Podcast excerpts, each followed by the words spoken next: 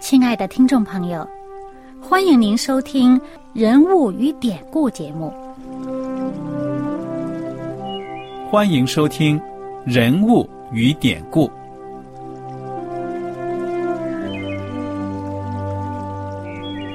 听众朋友们，当你读圣经的时候，不知道有没有过这样的想法？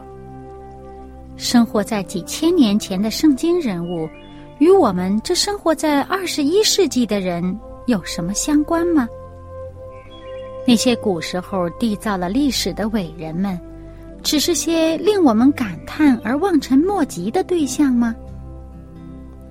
那些败坏了品德的小人和有负圣托的失败者，难道只是为了让我们嗤之以鼻吗？在这个人物与典故的节目里，我和小燕将与大家一起，通过圣经中的人物和他们的事迹，看看我们能从他们的故事中得到哪些启发，以便用正确的态度来对待我们每天所面对的生活和挑战，共同奔走天国的旅程。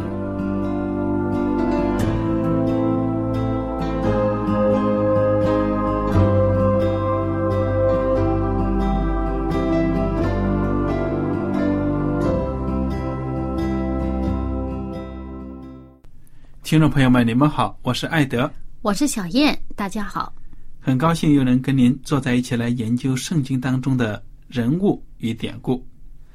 我们接着来学习路加福音，请大家打开圣经到路加福音第十三章第十节开始。安息日，耶稣在会堂里教训人，有一个女人被鬼附着，病了十八年。腰弯的一点直不起来。耶稣看见，便叫过他来，对他说：“女人，你脱离这病了。”于是用两只手按着他，他立刻直起腰来，就归荣耀与上帝。管会堂的因为耶稣在安息日治病，就气愤愤的对众人说：“有六日应当做工，那六日之内可以来求医，在安息日却不可。”主说：“假冒伪善的人呐！”难道你们个人在安息日不解开槽上的牛驴牵去饮吗？况且这女人本是亚伯拉罕的后裔，被撒旦捆绑了这十八年，不当在安息日解开她的绑吗？耶稣说这话，他的敌人都惭愧了，众人因他所行一切荣耀的事，就都欢喜了。嗯，感谢主。这个故事真的是非常的动听，非常的好。嗯，一个人病了十八年，腰弯的直不起来，那是什么滋味啊？这是就是脸面朝地哦。啊哈。那你说谁看见了不嘲笑、不讥笑？你看这个人怪的，腰弯在那里。但是法利赛人看见没有什么同情，见人好了还不高兴。指责别人倒是很容易啊，讲得出口。你为什么不守安息日啊？安息日怎么能做这事呢？你你平时可以做，干嘛非得这一天做？但是你能不能讲一句话说你的腰直起来吧？做不到。而且呢，这是在安息日大家进会堂，那平时也没见着啊。那耶稣一看见了，就立刻解脱了他的这个这个困苦啊。嗯。至于那个时候人在会堂里面是不是只在安息日聚集呢？我也不是很清楚。也许在那个时候的文化背景呢，可能比我们去教堂的时候更多，也说不定。但是耶稣正是在那天见着他了。耶稣要是早见着他，也早给他医治了。这不是那天刚好在那天见着了吗？嗯，见着了，耶稣就医治他了。嗯哼，我是想啊，也许在那个时代。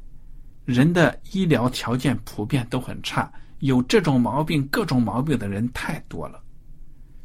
所以呢，耶稣就是从早到晚给人家治病，都治不完的。你看，圣经老是讲耶稣基督到了一个地方，哎呀，得这种病、那种病的鬼附的什么的，全都被带到他跟前，他忙不完的。然后呢，到安息日了，还是有人受难。你说？他在安息日看见人这样子有负担，受这么样的折磨，能不解脱他吗？哎，而且他不只是治病啊，是有魔鬼附在他身上，耶稣把魔鬼驱逐出去了。对呀、这这岂不是应该就是歌颂上帝、赞美上帝的事情？因为上帝使人脱离了魔鬼的辖制，在安息日得到真正的安息了。嗯，这不是正是安息日的这个意义吗？所以这些敌人所看到的呢，完全跟上帝看到的不一样。上帝看到的是人得救、欢喜、快乐，但是这些自称是上帝的仆人的人呢，嘿嘿，却一点都不明白人得救是什么滋味。所以说他们的心偏了，已经是属撒旦魔鬼的。难怪耶稣基督有的时候要骂他们呢。哎，这一次呢，他们惭愧了，因为耶稣说呢，他使这个女人从这个被撒旦的捆绑当中脱离了，被解开了。那么这些人也觉得自己惭愧，嗯，那大家呢都把这一切荣耀呢都归给上帝呢，很高兴快乐。嗯哼，好，第十八节，耶稣说：“上帝的国好像什么？我拿什么来比较呢？好像一粒芥菜种，有人拿去种在园子里，长大成树，天上的飞鸟宿在它的枝上。”又说：“我拿什么来比上帝的国呢？好比面酵，有富人拿来藏在三斗面里，直到全团都发起来了。”这两个比喻之前是不是也学过呀？嗯，在马太福音十三章我们提到过。那么，这里呢，我们再简单的介绍一下，芥菜种和面酵呢，都是能够发大的，嗯，所以不要小小的，不要以为这小小的一个种子或者一小团面，哎，但是呢，它的里面的这个潜在的能力呢，却是很大的。嗯，这就是天国的道理。就是天国的福音在百姓当中传播，也是这样的情况，越传越广，越传越开。对呀、耶稣基督最初拣选的十几个门徒，后来现在到了二十一世纪，世界上有多少人信耶稣啊？以亿来数的。对呀、这就是芥菜籽发大了。好，继续。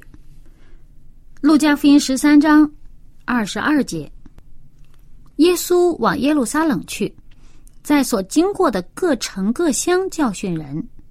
有一个人问他说：“主啊，得救的人少吗？”耶稣对众人说：“你们要努力进窄门。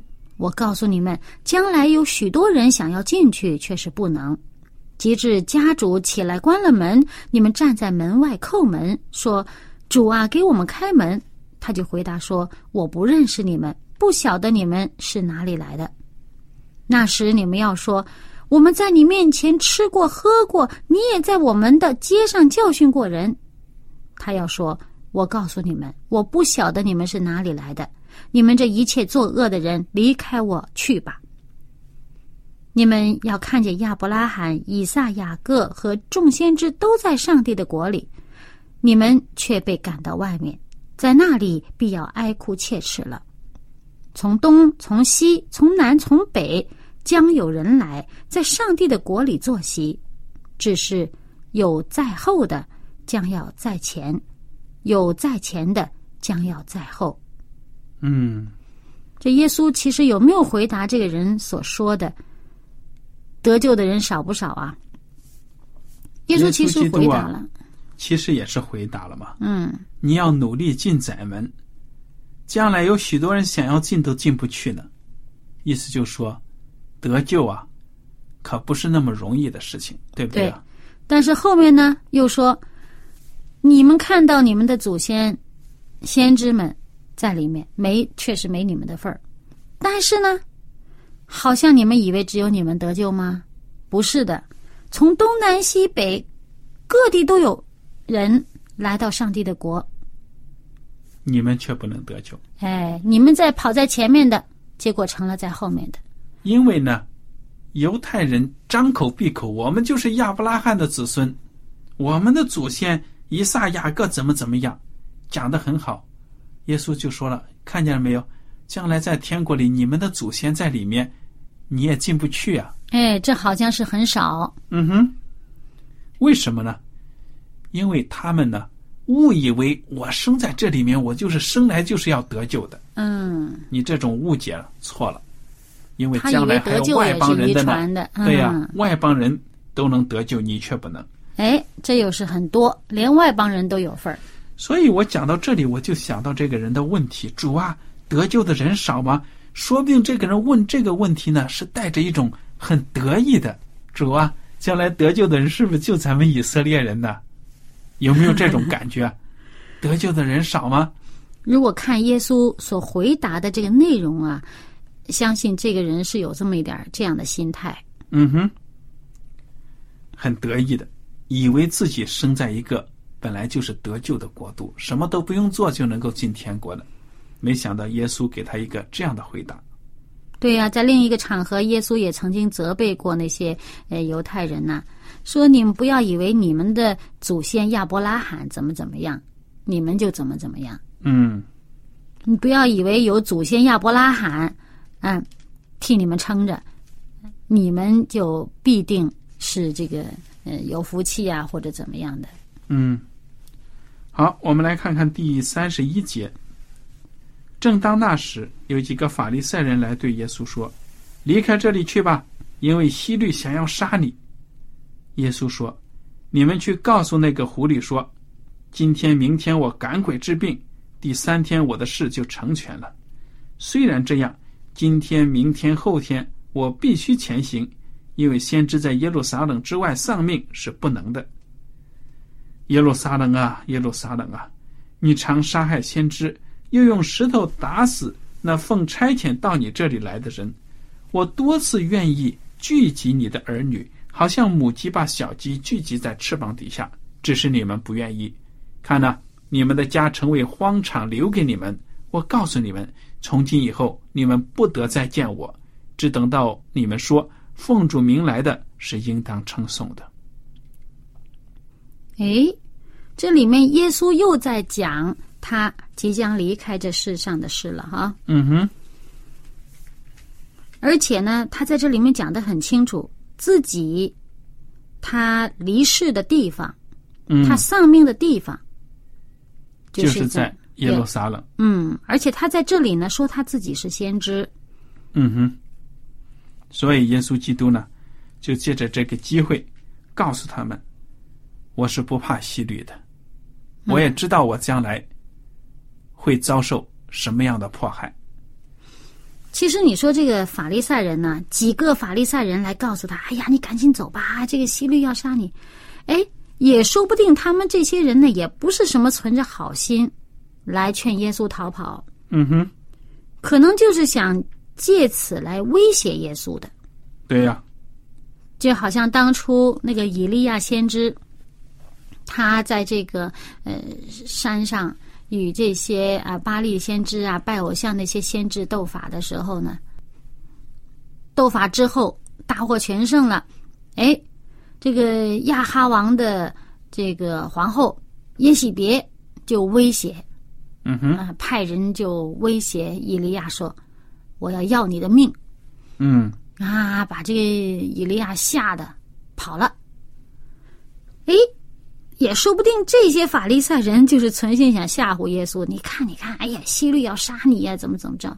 我看是法利赛人自己想要杀耶稣。嗯，所以耶稣基督也很胆大，说你去告诉那狐狸。哇，你说这法利赛人敢用这原话去告诉希律王，说不定希律王连他们也敢处置处置呢。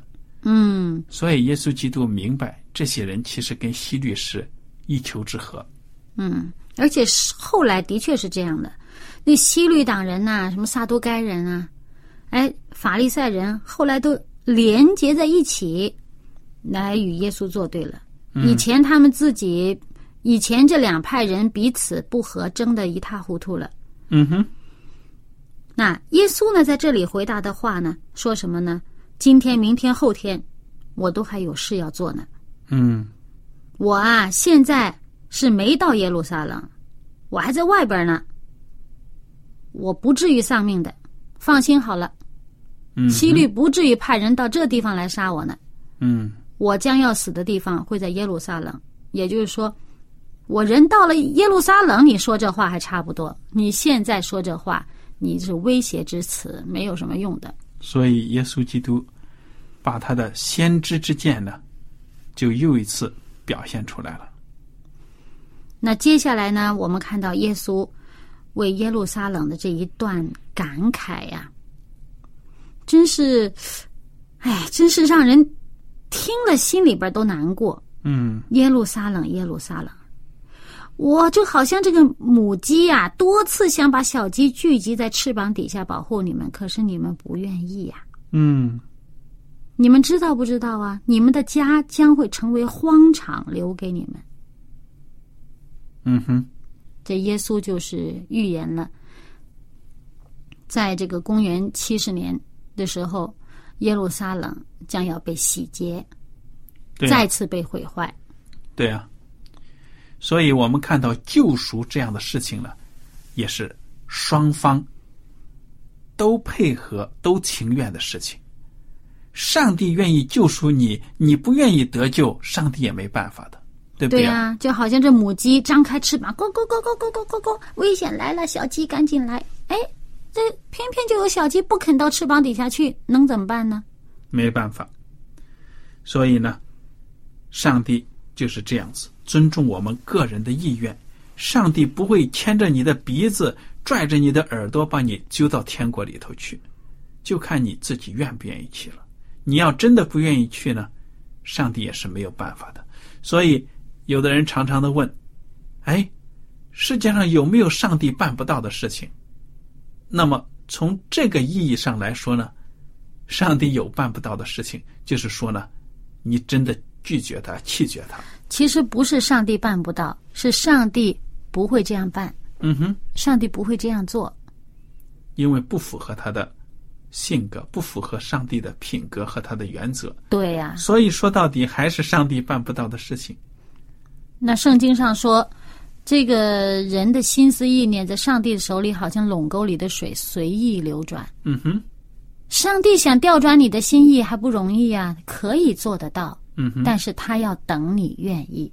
你不愿意，那么上帝说，你自己承受你的后果吧。嗯，对呀、有的时候呢，人心里面受到圣灵的感动，就那一刹那感动了一下子，然后后来又后悔了，不愿意顺着上帝的这个引导去行，那么也没办法。哎，这个最典型的就是那个呃，以色列人第一个王嘛，扫罗王。嗯哼，也曾是上帝受上帝恩高的这样的一个人。而且他还就被圣灵感动，还说过这个，呃，好像先知一样说过话这样的。那人还以为啊，你看他也列在先知之列吗？啊，但是他并不愿意走上帝为他预备和带领的道路。嗯，好，第十四章，安息日，耶稣到一个法利赛人的首领家里去吃饭，他们就窥探他，在他面前有一个患水谷的人。耶稣对律法师和法利赛人说：“安息日治病可以不可以？”他们却不言语。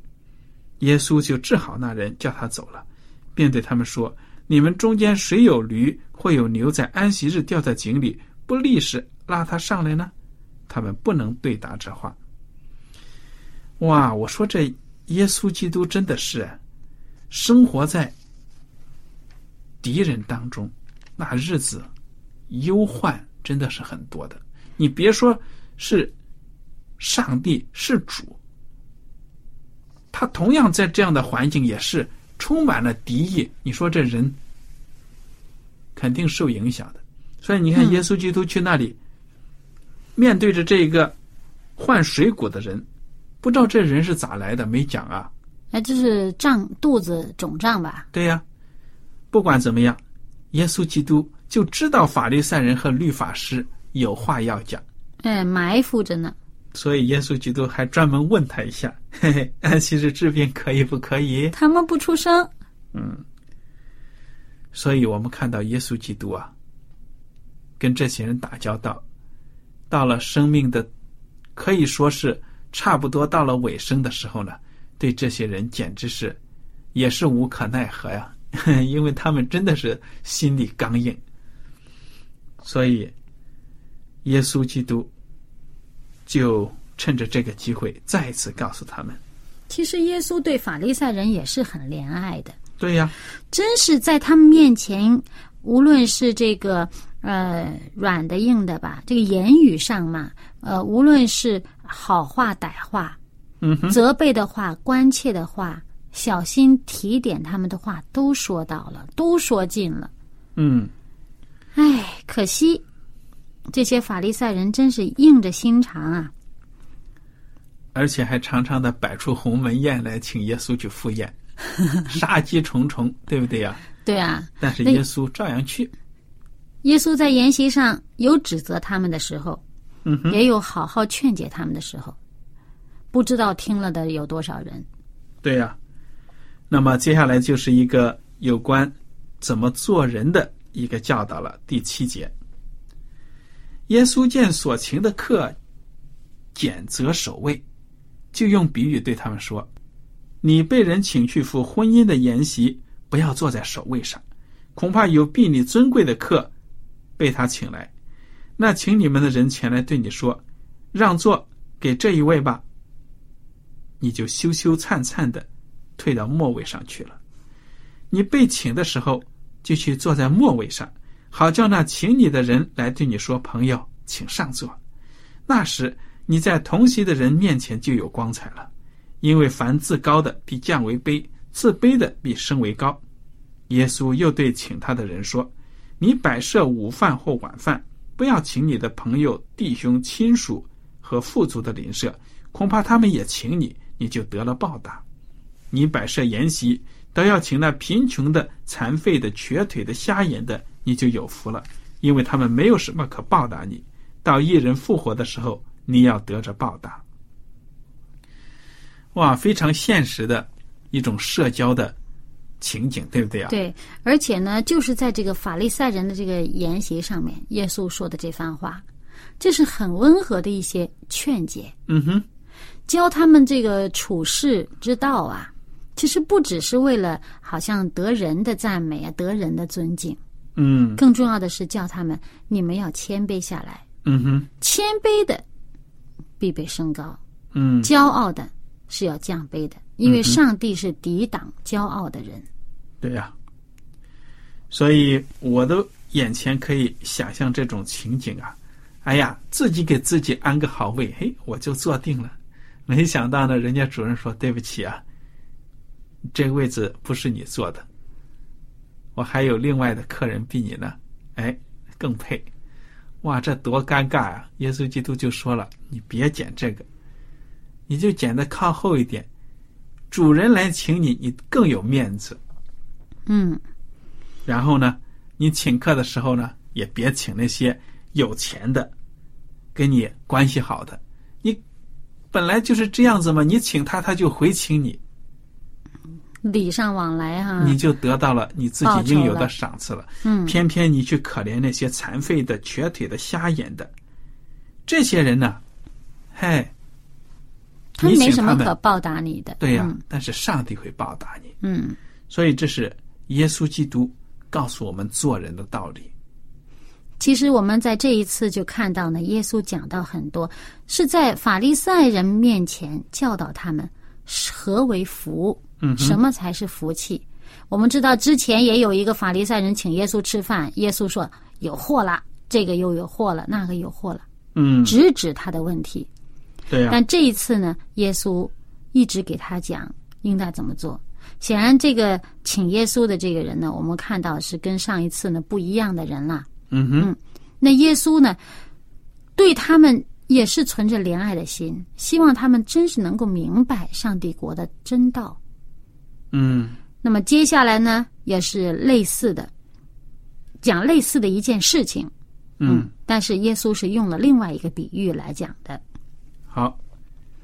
十五节，同席的有一人听见这话，就对耶稣说：“在上帝国里吃饭的有福了。”耶稣对他说：“有一人摆设大筵席，请了许多客。到了坐席的时候，打发仆人去对所请的人说：‘请来吧，样样都齐备了。’众人异口同音的推辞。头一个说：“哎，我买了一块地，必须去看看，请你准我辞了。”又有一个说：“我买了五对牛，要去试一试，请你准我辞了。”又有一个说：“我才娶了妻，所以不能去。”那仆人回来，把这事都告诉了主人，家主就动怒，对仆人说：“快出去，到城里大街小巷，领那贫穷的、残废的、瞎眼的、瘸腿的来。”仆人说：“主啊，你所吩咐的已经办了，还有空座。”主人对仆人说：“你出去到路上和篱笆那里，勉强人进来，坐满我的屋子。我告诉你们，先前所请的人，没有一个得偿我的筵席。”嗯，这里面其实也在告诉这些隐隐的告诉这些以色这个以色列人的首领们呢，这些法利赛人呢，嗯哼，告诉他们说呢，你们就是先被请的那些人，反而却拒绝了。你们拒绝，我就是请你们的那一位，你们嗯拒绝我。对呀、但是那些之前他们没有被邀请，而他们见到我的邀请就来赴宴的，他们要占了你们的座位，嗯，而你们再来的时候，你们已经没有位置可以再来了。嗯，对呀、从这里我们也看到了，一个人得救呢，不是你配不配的问题，而是上帝使你配，对不对呀、嗯，上帝邀请你了，你不去，真的是不识时务，不识抬举。所以以色列人所面对的问题呢，就是这样子。哎呀，你以为这吃宴席是你随心所欲，你想去就去，不去就不去的？嘿，你还以为你可以奢侈到这个地步呢？没想到呢，上帝他的邀请是不可怠慢的，对不对呀、而且还有一点呢，筵席是有时限的，嗯哼，这个筵席结束了你再去，是不是赶不上趟了？对呀、你去了也晚了，人家也没有了。哎，而且呢，一般筵席开始的时候，哎，我们在里面庆祝，门关了，你进都进不去的。嗯，所以最后你看到，越是那些瞧不起的、被人家瞧不起的，什么贫穷的、残废的、瞎眼的、瘸腿的，受了邀请，真的来了，就能够跟这个主人呢一同的享受。所以，弟兄姐妹们，上帝的筵席呢，已经预备好了，邀请呢也已经发出来了，就看你呢赴不赴宴，愿不愿意去。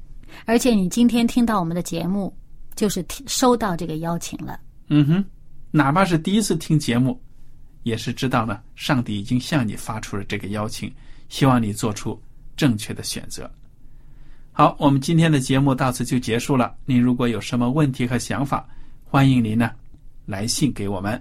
爱德小燕，感谢您今天的收听，愿上帝赐福你们。我们下次节目再会。再会。喜欢今天的节目吗？若是您错过了精彩的部分，想再听一次，可以在网上重温。我们的网址是 x i w a n g r a d i o 希望 Radio，或是找旺福村也可以找到。记得把好东西介绍给您的朋友，与他一起收听。